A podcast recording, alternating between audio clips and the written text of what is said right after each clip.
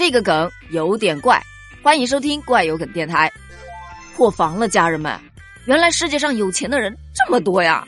现在钱都是以亿为单位了吗？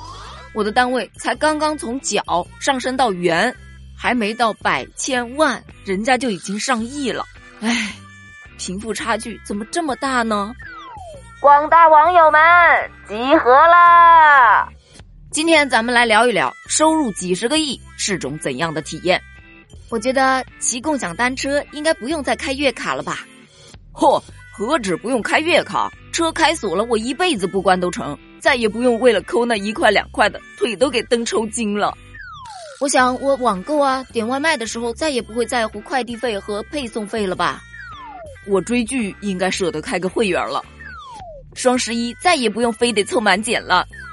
拼夕夕再也不用多砍一刀了，吃鸡蛋饼的时候应该不会再考虑还要不要多加一个蛋了。躺着玩一天手机没有负罪感了吧？再也不用舔着脸跟别人借会员了。吃麻辣烫可以多放点荤了，烤冷面可以点豪华套餐了，吃泡面可以加根肠了。大家都醒醒吧，先依法交税，再来谈体验。对我来说，一个亿和十个亿都是一样的。都是我拥有不了的数字，这都不是咱们月薪三千的人该考虑的事情啊！呵呵，我做过最大胆的梦，就是中了彩票，但那也不过才五百万而已啊！唉，看完大家的评论，我更心酸了呢。